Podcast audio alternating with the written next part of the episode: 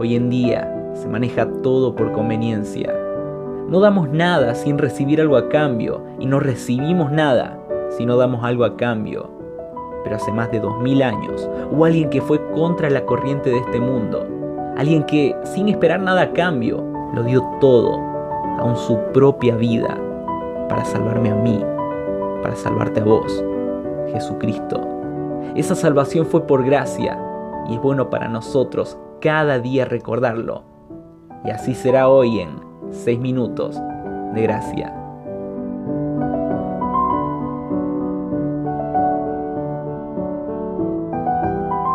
¿Qué tal? Qué lindo saludarle. Gracias por orar por nosotros, por visitar nuestra página. Espero que esté disfrutando todo lo que compartimos en Facebook, que visite nuestro Instagram. También capacitando a los santos.org. Ya estamos a punto de lanzar nuestro centro de capacitación virtual. Estamos grabando las lecciones y entusiasmadísimos por lo que Dios va a hacer. Ahora, tal vez usted dice, bueno, Raúl, ¿por qué estás hablando del devocional?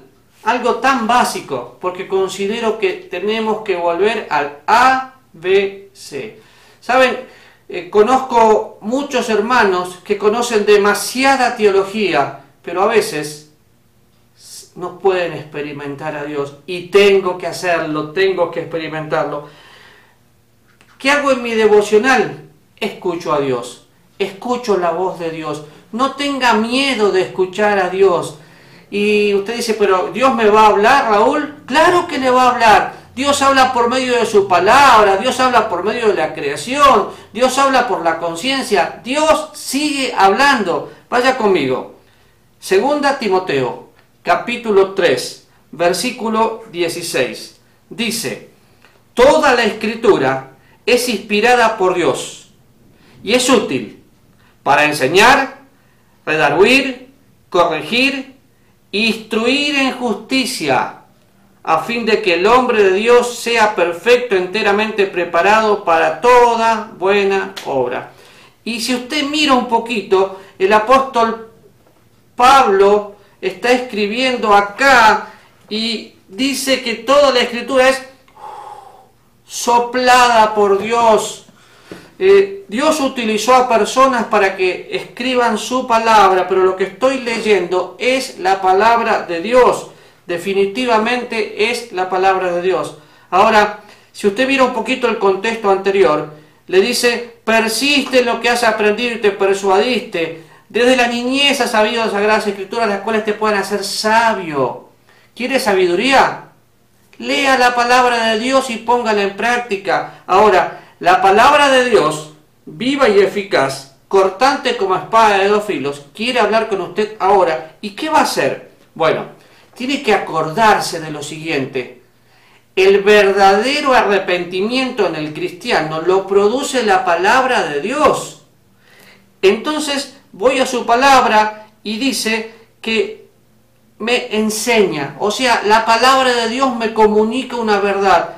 Una vez que sé esa verdad y que hago esa verdad mía, me redarguyo, o sea, me convence.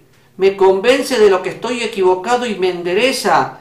Y luego que me convence, me corrige, me instruye y me hace maduro, perfecto para toda buena obra. Sin la palabra de Dios es imposible.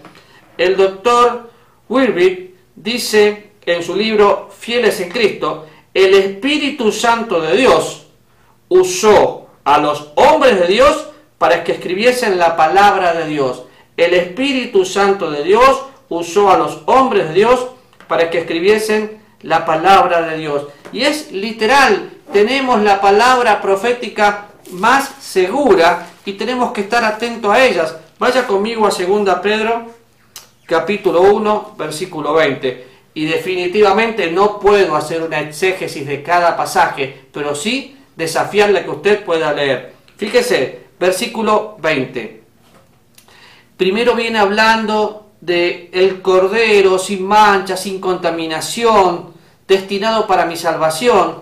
Y a partir del versículo 20 dice, ya destinado antes de la fundación del mundo, pero manifestado en los postreros tiempos por amor de vosotros, mediante el cual crees en Dios, quien le resucitó de los muertos y le ha dado gloria, para que vuestra fe y esperanza sean en Dios, habiendo purificado vuestras almas por la obediencia a la verdad mediante el Espíritu, para el amor fraternal no fingido, amaos los unos a los otros entrañablemente de corazón puro, siendo renacidos, marque acá, no de simiente corruptible, sino de incorruptible, por la palabra de Dios, que vive y permanece para siempre. La palabra de Dios que vive y permanece para siempre. Y trate de leer más versículos porque empieza en el 18, dice, sabiendo, teniendo en cuenta que fui salvo, fui rescatado de la antigua manera de vivir, y así como soy salvo y soy santo para practicar la santidad, tengo que conocer la palabra de Dios. El Espíritu Santo no erradicó las características propias de los escritores, las respetó y así escribió su palabra.